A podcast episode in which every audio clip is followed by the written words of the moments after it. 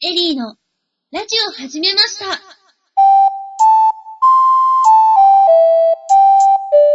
様こんにちは。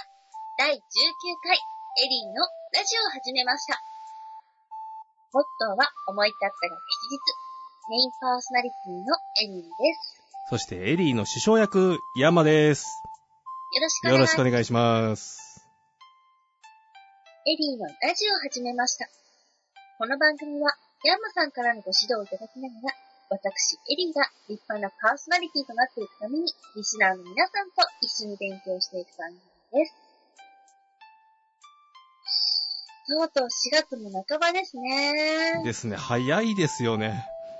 多分、実は、うすごんい。私事なんですけれども、うん。弟が今年高校1年生になったんです。おー。おめでとう、それは。あいりがいとうございねま。うん。もう、それで弟もなんとか、うん。志望校に受かることができまして、おー。本当もう五分五分で、うん。正直終わった後の採点をした時は、うん。落ちたと思ったんですよ。なんと。もう点数ひどくって。けど、なんかちょっと倍率とか、うどっかも良んか。ったんですよね。うなんとんか。無事高校に合格いたしまして、高うん。校1年生なんですよ。おー。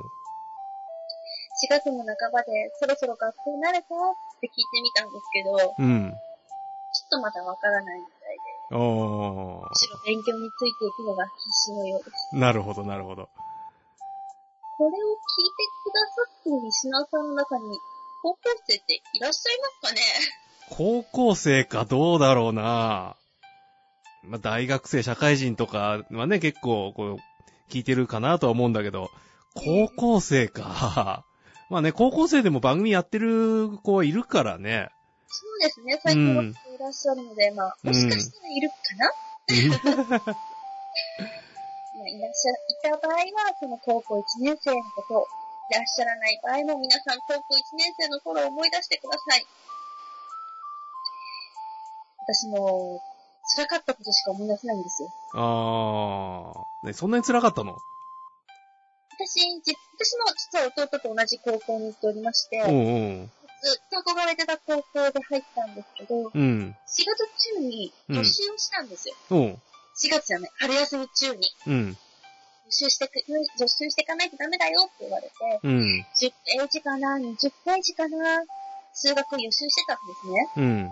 中学校だったら20ページの予習手段が 2, 2ヶ月ぐらい余裕で持ったんですけど、うん。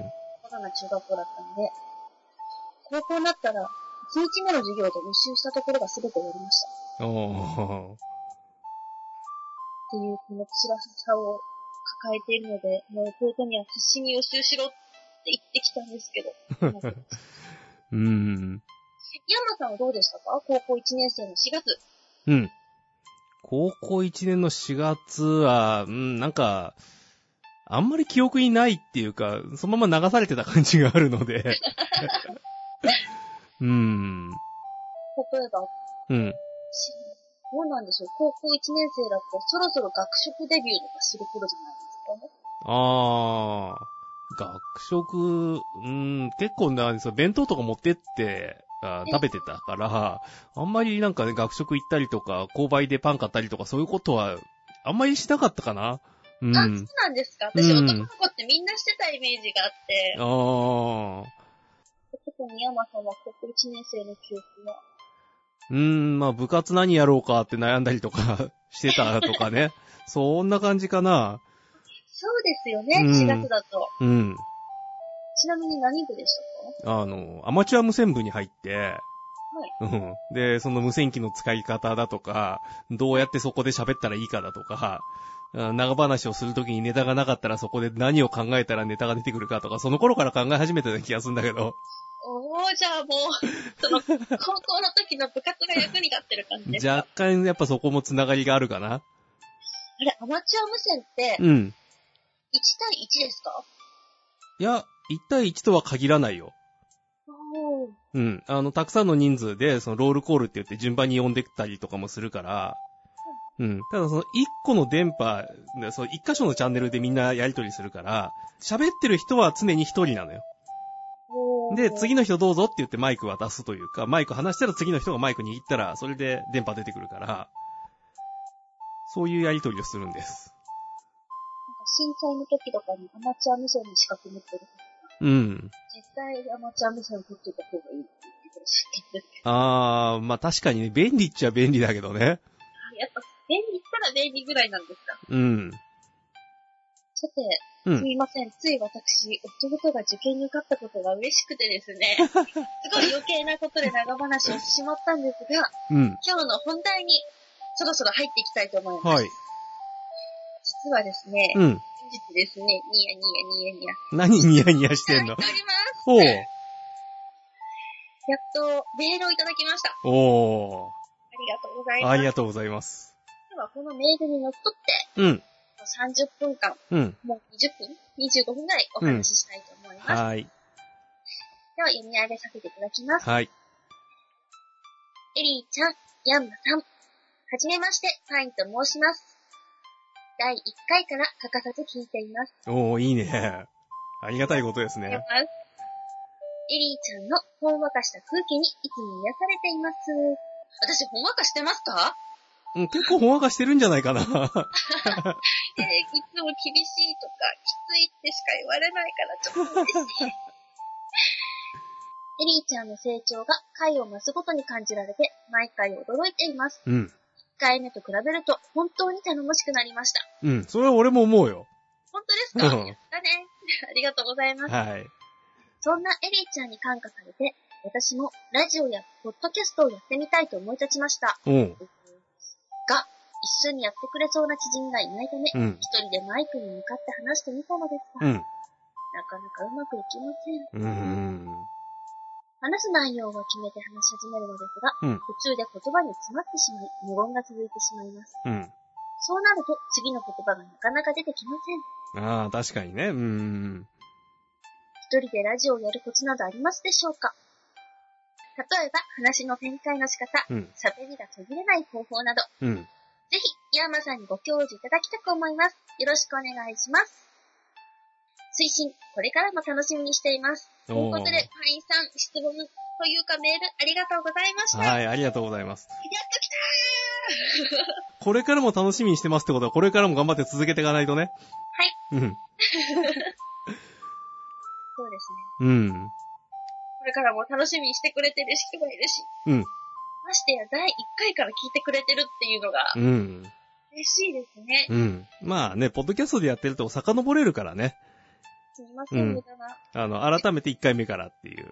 貴重なお時間をいただいてありがとうございます。うんで今回の、まあ、パインさんからいただいたメールをもとに、うん今日のテーマを決めたんですけど、うん。テーマは一人ラジオ。一人ラジオ。うん。私はヤンマさんとこう掛け合いをお話をさせていただいているので、うん。正直話すことがなくなっても、うんヤンマさんに助けていただいている次第でございます。まあ、まあね、流れ上そうなってるけどね。うん。でも確かに一人でやるときって結構大変だと思うんですよ。うん。私もたまーに、ほんとごくごくたまーに一人で配信したりしてるんですけど、うん。大抵無言ですね。おい。あれだよね、今度さ、この番組で30分ちゃんと喋り倒すのとか、計画したらどあー、前向きに検討させていただきたいと思います。ううん。それ全く、うん多分ラジオの話を関係なしに30分だったら、うん。今回の前半の弟が高校入学したってところから、うん。熱く語らせていただければと思うんですけれども、なるほどね。うん。まあ、聞いてて楽しいのかうん。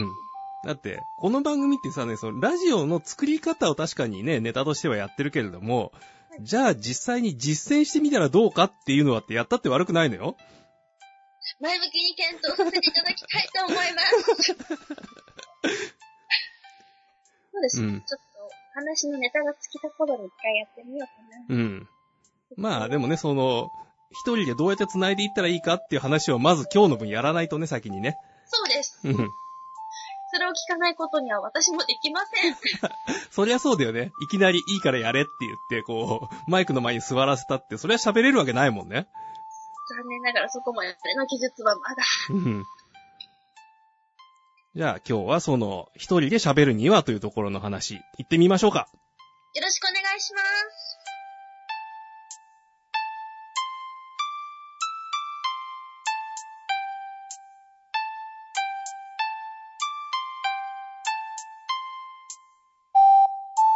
でまず一人でラジオをするということで、ナイうん、さんはどのくらいの時間をされてるのかわからないんですけど、うん。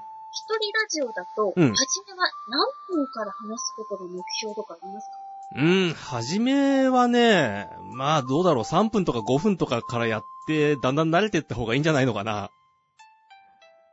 1分から5分。うん。あの、はじめっからね、あの30分とか1時間とかやろうとしたら絶対持たないから。持たない。うん 絶対持たないから。はいそう、慣れてくるとね、別に1時間でも2時間でもやれって言われりゃ、そうっすねって言ってやるんだけど、はい。うん。やっぱり初めのうちは、まあ、なんていうかその番組というよりは、ちょっとこう、ボイスブログみたいな感じで、で、その自分が思ったことを喋ってみる。声にしてやってみる。あの、ツイッターの140文字ぐらいのノリでもいいから、なんかそれを自分の声でやってみるっていうのが、まあそれが一番初めかなと思うんだけど。そのくらいならできそうです。うん。ツイッターで書いてることですね。うん。だってね、あの一言二言でやってるようなものを、まあ一応ね、そのオープニングとエンディングくっつけて、ちょっと今日の一言みたいな感じでやるっていうんであれば、それは何とかできるでしょ。できると思います。うん。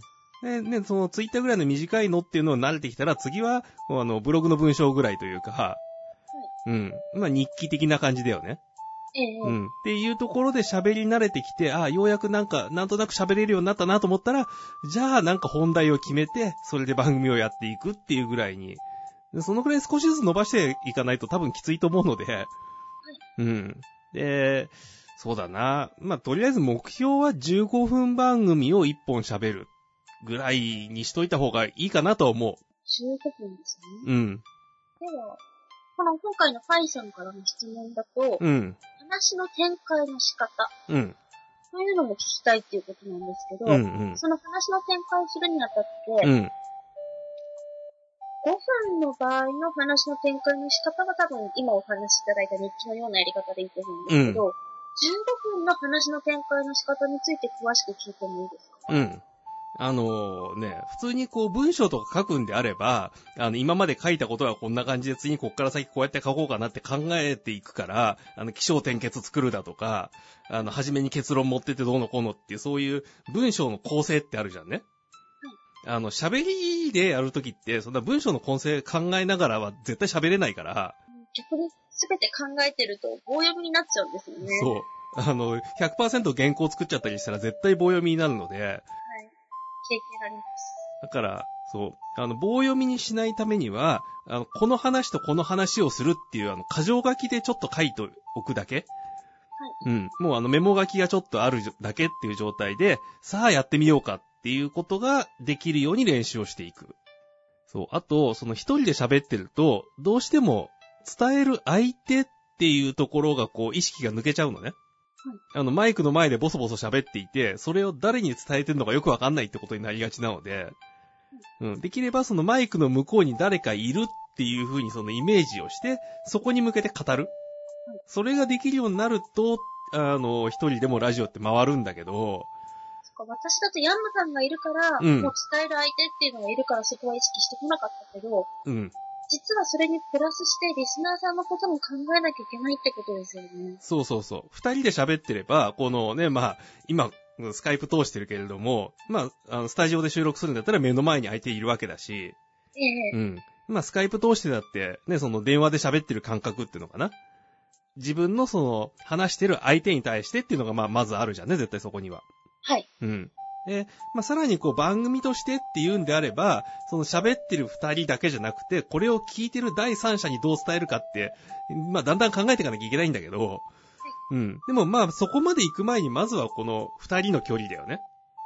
っていうのを考えていかないことには、もうあの一人でボソボソ喋ってるだけの、あの、完全につぶやきラジオになってしまうので、うん。ね、そういくらそのツイッターからって話をね、 今言ったけれども、でも、うん、あの、音声でただつぶやいてるものは公開されてたって、聞いてる方はこれ何やってんのかなって思っちゃうんで、まあそこはね、少し考えなきゃいけないところかなとは思うんだけど、でも、そのネタの展開の仕方っていうのはもうその、何、過剰書きかなんかで、あの、こんなことを話す、こんなことを話すって、こう、3つぐらいなんかネタ書いといて、で、あの、それを、なんていうのかな、うまく、こう、つなぎ合わせていくというか、例えば、で、その家の前でこんな話があったんだよって話を初めにしといて、で、その次に、あの、近所の公園まで行ったら桜が咲いててねって話になったりとか、その、話そのもののこう流れってあるじゃん。はい。それがこう、飛び飛びで全然違う話はポンポンポンって持ってこられても絶対繋がらないから、うん、そこは、こう、これとこれとこれを繋いで喋ったら面白いかなっていう計画は初めに必要なんだけど、どうやら、パインさんは、うん、その、話す、話の展開が聞きたいらしいんですけど、うんうん話す内容はもう決めていらっしゃるんですね。なるほどね、うん、話す内容は決めて話し始める。うん、しかし、途中で言葉に詰まってしまい、うどん、うも続いてしうん、うん、うまん。う。これどういう状態なんですかねうん、これはね、まあ俺もその昔、ああ、なんか言葉詰まった、この先展開どうしようって思ったことは結構か回数あるんだけど、うん。まあそういう時にはね、あーちょっとごめん、ストップって言って、まあ一人でやってる時だったら取り直して、あの、2本目を採用して公開したりとか、うん。そういうことはまあ何べんかやってるんだけど、まあどういう状況になると詰まるかっていうと、あの話をして、この話をして、あれ次この話にどっから入るんだっけって言って、初めに予定してたものをど忘れしてるってのは結構あるよね、そこではね。例えば私が今回、うんアマチュア無線は1対1、一うん。人で喋るという点から、うん一人喋りのラジオを持っていこうと思ったけど、うまく話を持っていけず、全く違うところから話を始めたかのような流れですか ね。そうそう。だからそこでもう割り切っちゃって違うとこから入るんであれば、はいそれはそれでパッと入れるから成り立つと思うんだけど、これがね、意外とあの割り切れなくて、さっきの話の続きどうしようかなって言って悩んじゃうと止まるから、うん。そこはもう、あの、悩んだらすっぱりそこまでのことは諦めて、次をやると。悩んだら次のこと、うん了解しました。うん。あとは、ね、その、詰まる前に先手打って考えておくことっていうのは、まあこうやってこう、だーっといろんな話をしてるじゃんね。さっきの、その、高校の話とかもそうだけども、そういうので、あ、さっき高校の話をしたな、アマチュア無線の話をしたな、とか、で、例えばね、そそっから、その入学式の話に展開するんだったら桜がうんぬんって話に行けばいいなとか、あの、受験の話に行くんだったら、あの、ね、試験の問題がどうこうっていうのがなんかネタにできるなとか、そういうのを喋りながら、あ、あれとこれ繋がりそうっていうのを裏で考えてる。もう、うん。なかなかね、初めのうちはこう喋るだけで、いや今のことを喋るだけでいっぱいいっぱいになっちゃうから、 あの、プラスアルファ考えるってとこまでは、まあ頭が回っていかないかもしれないんだけど、でもなんとかしてそれを同時に考えることができるように頑張っていくのよ。それも練習ですかね。うん。そう、あの、すごい極端なこと言うと、とりあえずあの、頭右と左の二つに割って、あの、右で喋りながら左で突っ込めって言うんだけど、 まあ、それはね、ちょっとまあ、表現が特殊といえば特殊なんだけど、でも、そのくらいのことをするというか、うイんメージはわかりやすいです。私だけかもしれないんですけうど、ん、私の場合、例えば A のことを話したら、うん、 B のことを話して C に行こうって考えてるじゃないですか。うん、うん、なぜか A のことを話してたら、うん、 D のことをかん喋り出しちゃったりすることがあるんですうよ。ん、あるね、それは。うん、で、結局 D に戻らなくて、うん、 Z に行くみたいな。うん、あるある。で、どうすればいいんでいしょうや、よくあるのよ、そういうのは。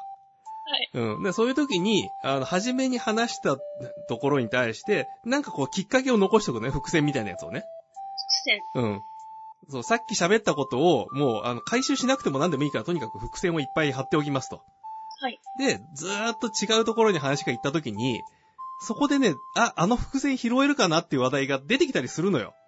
おうー。んで、出てこない時は諦める。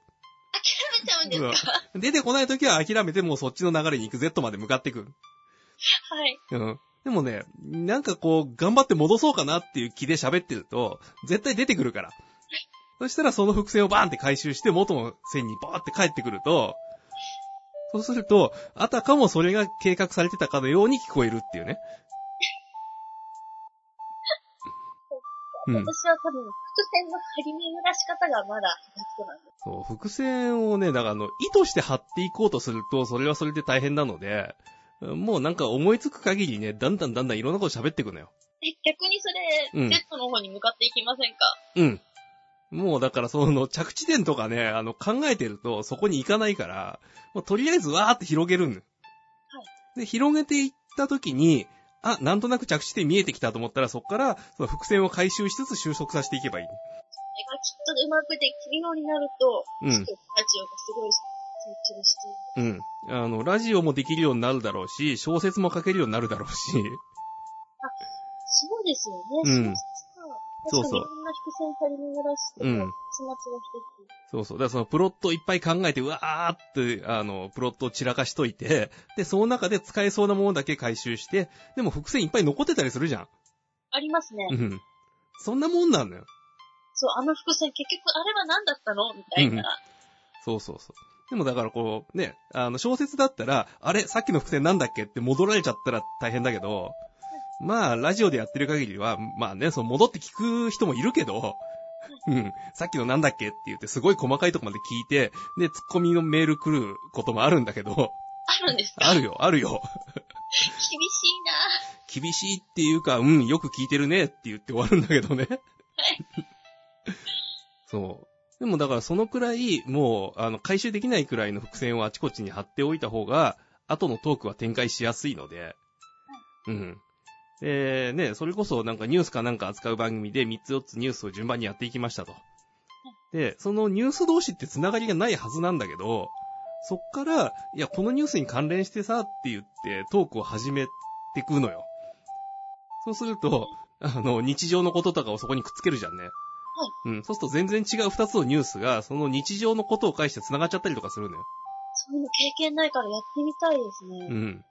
あの、やってみると面白いと思うし、あの、実際ね、これ、あのテックアビニューって、俺が喋ってる1時間の番組があったりするんだけど、それで、あの、初めにこう、2つ3つってニュース出してって、で、その次のニュース喋ってる時に、ところでさっきのあの話だけどさ、って突然思ったりするのよ ね。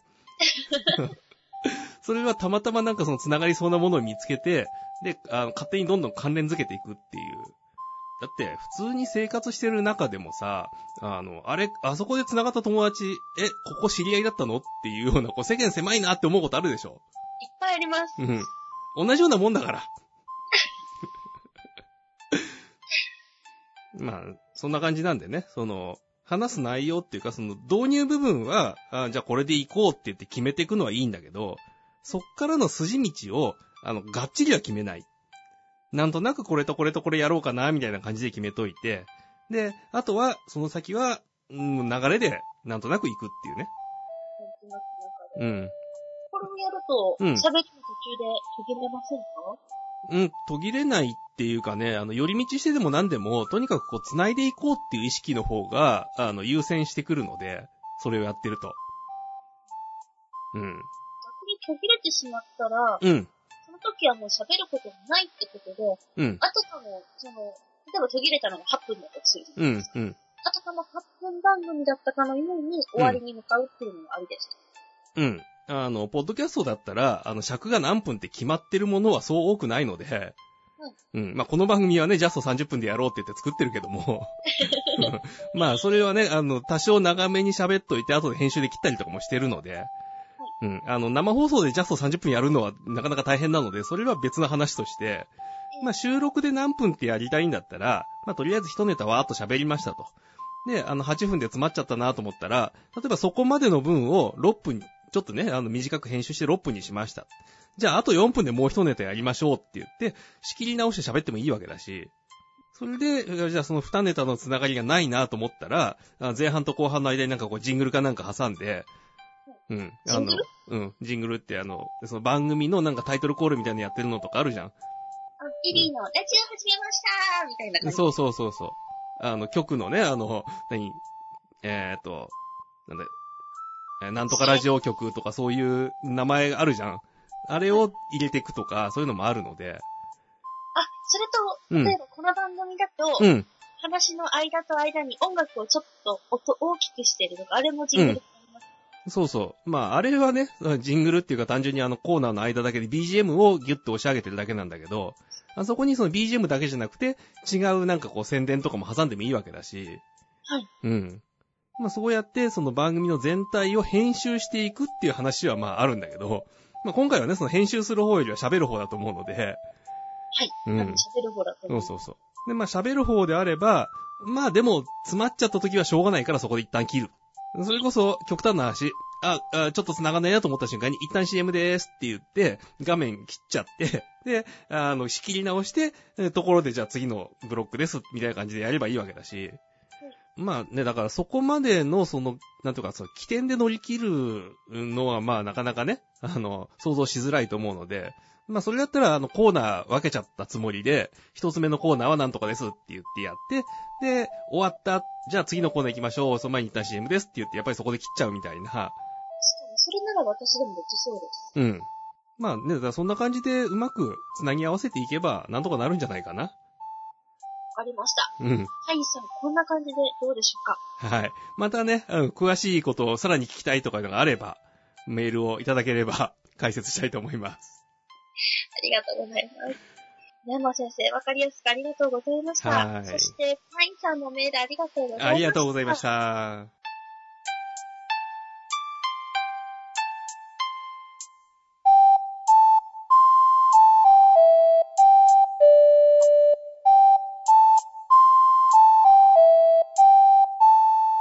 えっと、今回いただいたうん。メールのように、このエリーのラジオを始めましたでは、皆様からのメールの投稿を募集しております。今のところ、パインさんの2通目でした。ですね。えー、っと、以前いただいていたメールがエリリンさんでしたよね。はぜい。ひ、もっともっとお待ちしておりますので、はい。どうぞよろしくお願いいたします。ぜひぜひもう、じゃんじゃん送っちゃってください。はい。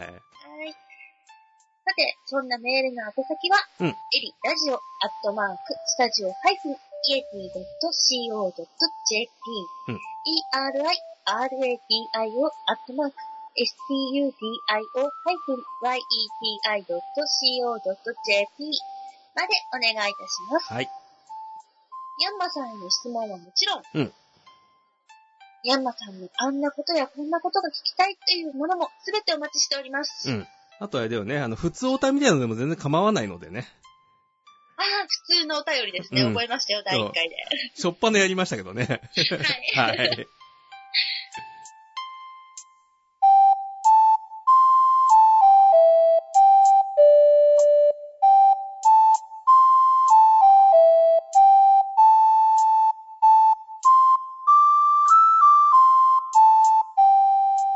さて、ヤンマさん。うん。実は今回、第19回のラジオだったわけなんです。うん。次は、節目の20回でございます。ですね。しかもゴールデンウィークです よ。私、ゴールデンウィークすごい忙しい。うん。まあ私もドタバタしてますけどね。きっえとえ皆さんもドタバタしてるかと思うんですそうが。。あの、だって、しょっぱなからあの M3 っていうね、あの、音楽系の即売会があって、まあね、はいこう、この BGM に使ってる曲とかね、あとはこのエリラジオそのものの音源集とかもなんか、売ろうかなと。えー、まあね、その、恥ずかしい。存だってこの前の M3 にも売ってたじゃん。うん。じ上げております。はい。はい。ぜというところなのでね、まあぜひぜひ、あの、うちのブースにも寄っていただけたらな、というところでございますが。ひ、CM を挟みつつ、うん。 20回どうしましょう何話しましょうえーソロやる20回における皆様からのこんなことをしてほしいっていうお便りもお待ちしております。そこで振るかちょっと考えつつ。うん。多分ゴールデンウィーク明けの方がうん。話題はいっぱいありますね。まあそりゃそうだよね。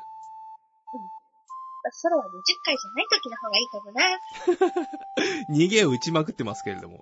はい。ということで、うん。最後はなぜかなーなーになってしまいましたが、はい。エリーのラジオ始めました。第19回もお別れのお時間です。今回のお相手は私エリーと、山でした。次回の配信をお楽しみに。お楽しみにバイバーイ。